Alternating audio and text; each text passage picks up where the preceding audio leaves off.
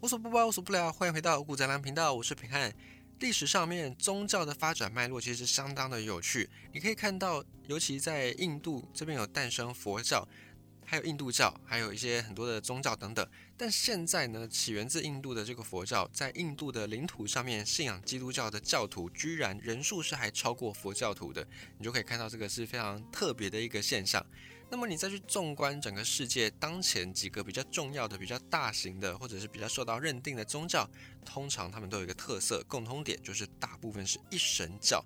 在人类的文明历史当中，其实宗教的发源还是蛮多元的。最早呢，还有所谓的多神教，还有所谓的一神教，当时都还是可以分庭抗礼。但是慢慢慢慢到最后呢，变成一神教。比较强势，然后甚至有点独占鳌头，那反倒是信仰多神教的，就慢慢的比较没落下来。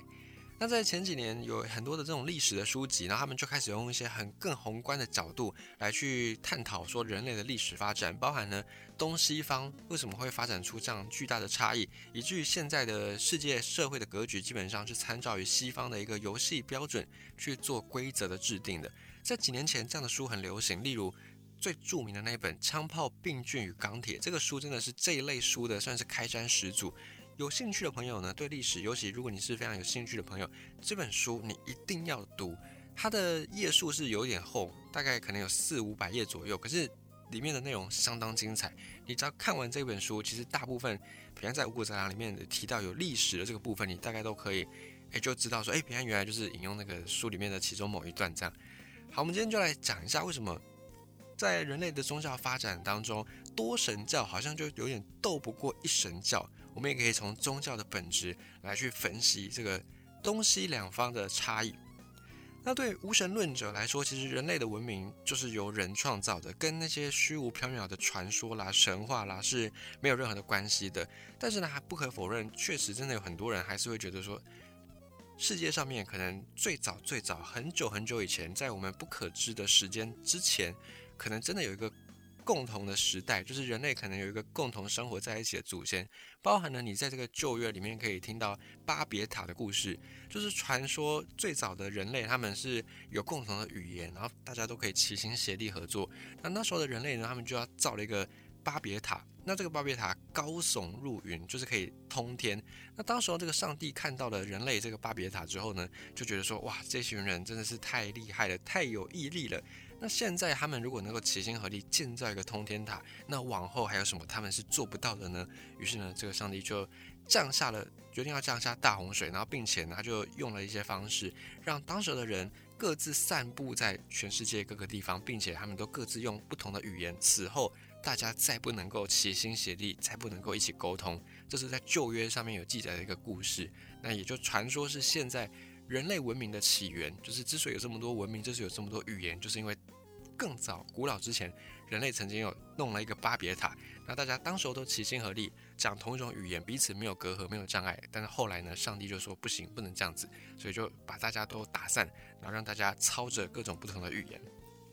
所以类似这样的神话传说，都可以在很多文明里面找到。而且呢，你可以发现，不管是哪一边的文明，东方也好，西方也好，原住民也好，或者是来自这个基督的神话信仰也好。你都可以或多或少听到大洪水这个事情。那如果世界上面不分地方、不分民族、不分这种语言，都有提到大洪水，那现在也有一些这种史学家，他们就推测，会不会真的在很久很久以前，就是在地球上面所有这些人类的祖先，他们都共同的经历过同样的一个时代呢？或者是可能现在比较有可能的推论，就是在讲说。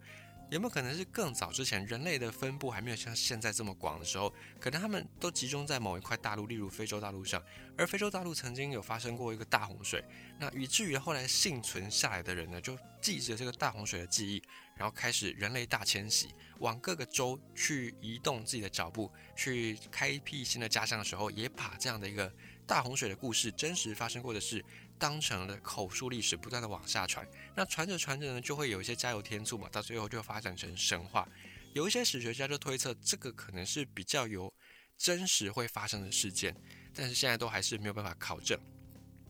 好，那么讲到宗教呢，你就会发现说，就算是再怎么样唯物主义的人，也不得不承认，宗教在人类的文明跟发展确实扮演着不可或缺的重要的角色。即便你是一个无神论者，你也不能够否认宗教对历史的影响真的是非常的剧烈的。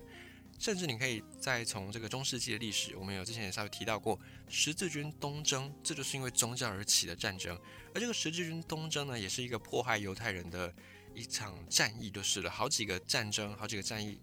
融合起来的一段历史。那这个十字军东征当然带来一些杀戮，带来一些掠夺，但同时呢，它也把一些西方中世纪当时欧洲的一些技术啦，或者是思想啦，跟东方这边就是中东这边做了一次的交换交流，这个也对往后的人类历史产生了莫大的影响。那么一般呢，我们都会觉得说啊，像古人有这么多的传说啦、神话啦，就是因为以前的人好像科学技术不发达嘛，所以对于这个打雷啦、下大雨啦、干旱火灾都不知道这些科学的原理，然后就把他们托以神怪，然后托以怪力乱神，用神话来去解释这些以前不知道的事情。然后我们也都会觉得说，普遍都是古人比较落后，为了寻求心理的安慰，所以就把当时候。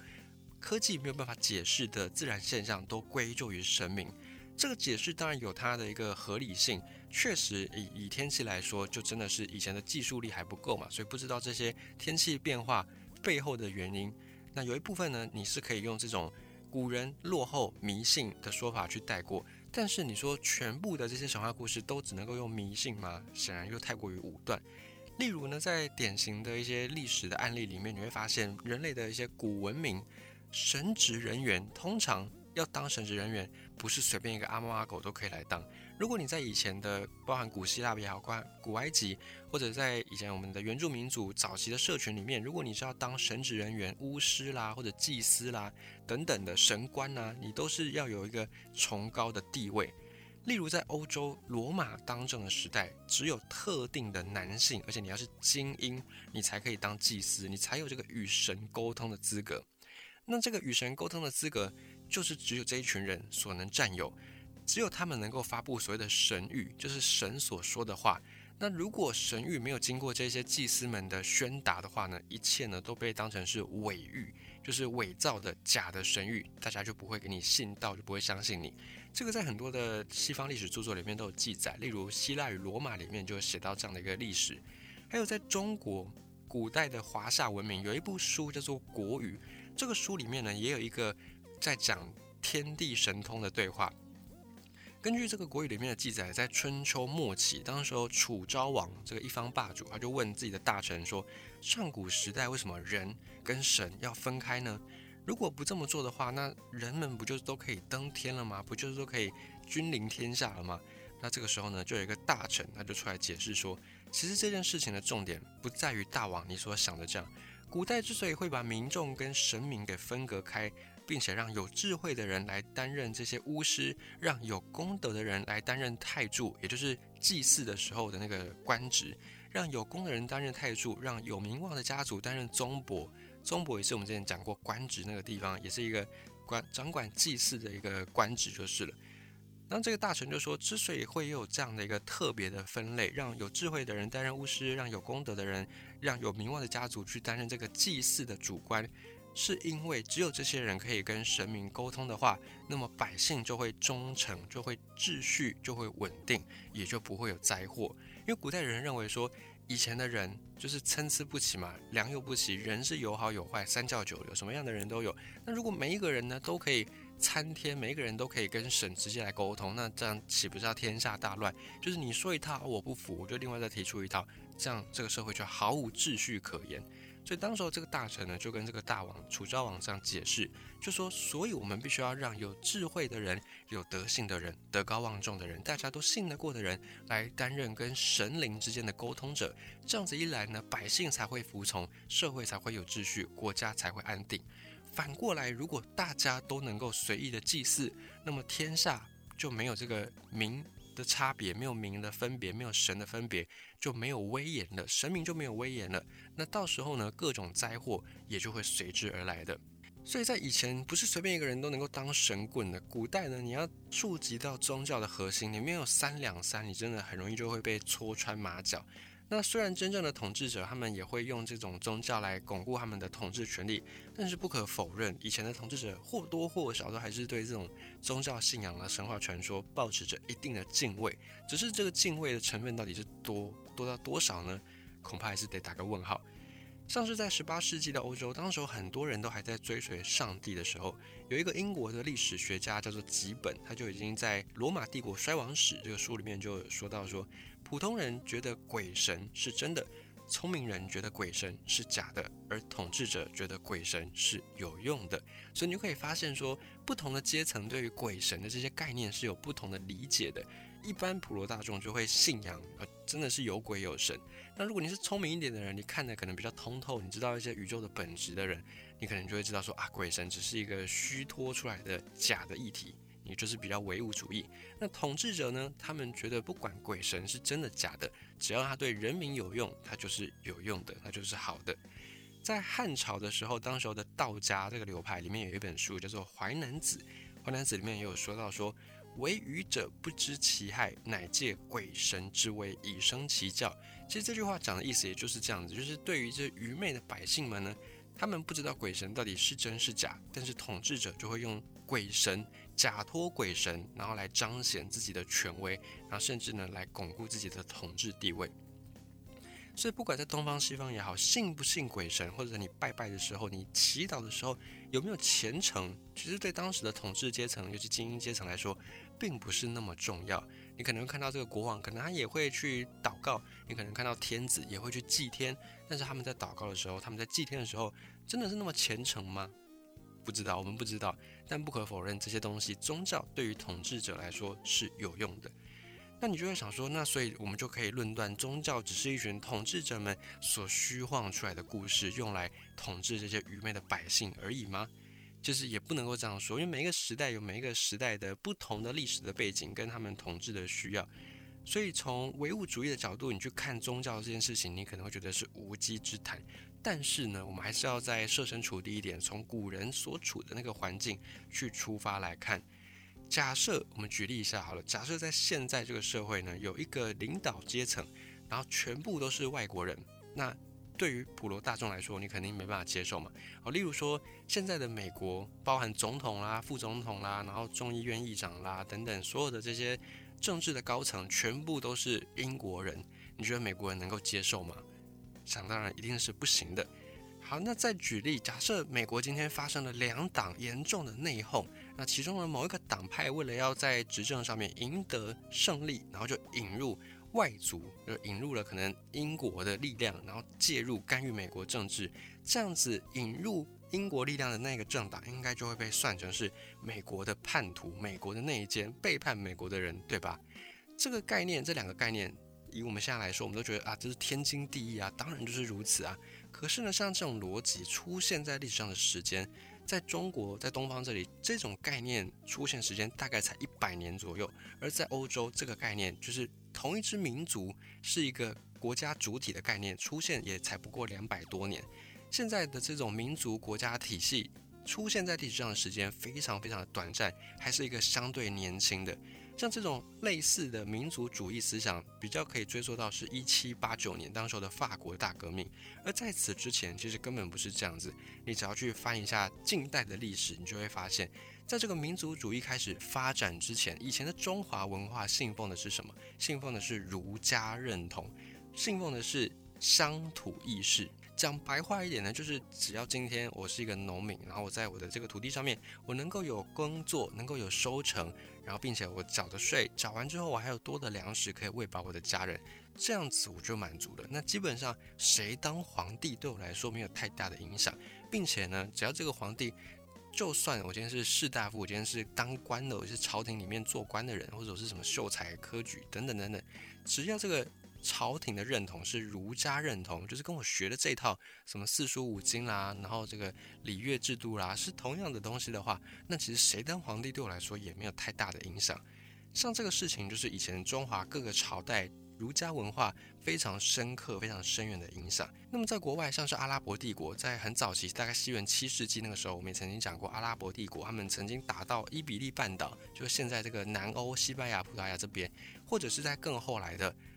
鄂图曼土耳其帝国这两个阿拉伯为主体民族的大帝国，其实他们底下的民族都非常的多元，不只有阿拉伯人，啊，还有埃及人啊，还有一些北非的贝都因人啊，还有地中海民族，可能希腊人的后裔等等，所以他们的民族主体组成是非常的多元的。那当时候他们比较统一的思想就是大家都是信奉伊斯兰教的，大家都是穆斯林，以这样的一个中心方式来去巩固他们的意识形态统一。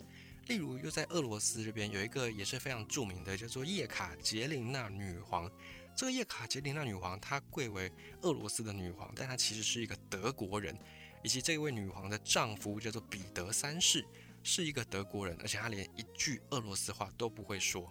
还有在以前也是一个阿拉伯世界的英雄，叫做萨拉丁。在他的那个年代，整个伊斯兰世界就把他奉为英雄。但是从民主的角度来看呢，这位萨拉丁他是一个库德人，就是现在在中东，在土耳其这边一个少数民族，然后也经常跃上国际新闻版面的这支少数民族，就是库德人。像在今天，鄂图曼土耳其的继承人，就是土耳其这个国家，就经常在跟库德人闹得不可开交。所以我们举了这么多案例呢，只是想要分享的意思，就是说意识形态这个东西存在在。现在的社会当中，那个年代其实并不太久，大概就是一两百年左右的。而且这意识形态是需要人去建筑出来的。在现在，我们都觉得习以为常的观念，比方说刚才讲到了两党闹得不可开交，然后引入外国势力进入干预这个事情，在现在任何一个国家都会被当成是叛国贼、叛徒，然后可能就会以外患罪论处等等。可是这个概念在以前是没有的。那所以我们要从这个角度来去看古代人他们对于宗教的这个观念。为什么古代的人要信仰宗教呢？很简单，早期的原始的部落其实完全不需要意识形态，完全不需要什么统治合法性。以前人类的老祖先们还在部落上面，还在跟这些野生动物来竞赛、争夺，看谁能活下去的那个名额的时候。这些部落的人，他们不需要什么意识形态，他们不需要有什么内内患啊、内忧外患啊，或者是什么敌人自己人的这种想法。一个部落里面就这么几个人，就五六七八个人，然后就几十个人，所以谁经验丰富，谁就当首领嘛。你活得越久，你吃过的盐越多，那你越有经验，大家就愿意更相信你的领导，所以就尊奉你当首领。那谁强壮呢？谁就有力气当这个指挥大家的人，谁就有力气当酋长。可是慢慢的，这个部落的文化开始发展，文明开始发展，大家生产力提高嘛，因为农业的兴盛，这我们之前也都有曾经讲过，五谷杂粮的不同的集数里面都有提到。那随着生产力的发展，部落的规模会慢慢变成城市，慢慢变成国家，领土会扩大，民众人口数几百倍、几千倍在成长。而当这个社会的形态越复杂的时候，谁服从谁呢？你说，如果是一个家庭，谁服从谁，那就是看谁最有力气嘛，谁供应这个家庭的吃穿嘛，谁就有力气讲话大声嘛。可是当社会越来越复杂，当一个大家庭，可能你阿妈生了五六七八个孩子，然后五六七八孩子各自又生了三四个孩子，到最后到第三代开枝散叶，一个家族已经有可能快要几百个人这么多，那这个时候。要服从谁呢？阿妈还在，那当然大家都听阿妈的。阿妈过世之后呢，那剩下这个孩子就会开始闹分家，因为大家都不想服从对方嘛，大家都不想被领导。所以当社会的形态越来越复杂，没有规则的话，你争我夺，文明就不容易发展。你看一个家庭，如果大家都在闹分家，这个家庭里面怎么会兴旺呢？没有办法去发展的，因为大家都还在争夺来争夺去的。所以当时候所有的古文明，他们都为了要。顺应这种社会规模的扩张，都需要能够去管理更复杂的社会结构，所以他们就不约而同的选择了宗教。倒不是说大家都只知道宗教这个事情，而应该是说，大家选择的那个解决方式，后来呢，其实殊途同归。而我们再把它归类，就把这种解决问题的方式统称为宗教。比方说，以前的人可能会想说，诶，为什么你是国王啊，我不是国王？我们不是都是同一个阿妈生出来的吗？那这个时候呢，统治阶层他们就可以推脱给宗教，就说哦，这是神的旨意。因为我前几天梦到了什么什么东西，梦到什么龙啊，然后来跟我说啊，未来我就是天子，我来掌管大家等等。那这种事情你又没办法反驳嘛，就是你就哦，好吧，那那那就这样子。所以为什么我们要乐于助人？为什么我们要去帮忙其他的弱小的人啊？只是因为宗教的要求，这是因为神的要求。所以各种各种各样统治者们对人们的要求，就可以把它推脱给宗教。那以前呢，在古代也有一些聪明人就看透了这个奥秘，所以他们就会透过所谓的神谕，就他们希望让大家去遵守一些事，但他们不好意思说这是我的意思，就只好推给神说哦，这是神说的，所以是神谕。然后透过这个方式呢，来传达自己的治国理念，来让民众心悦诚服。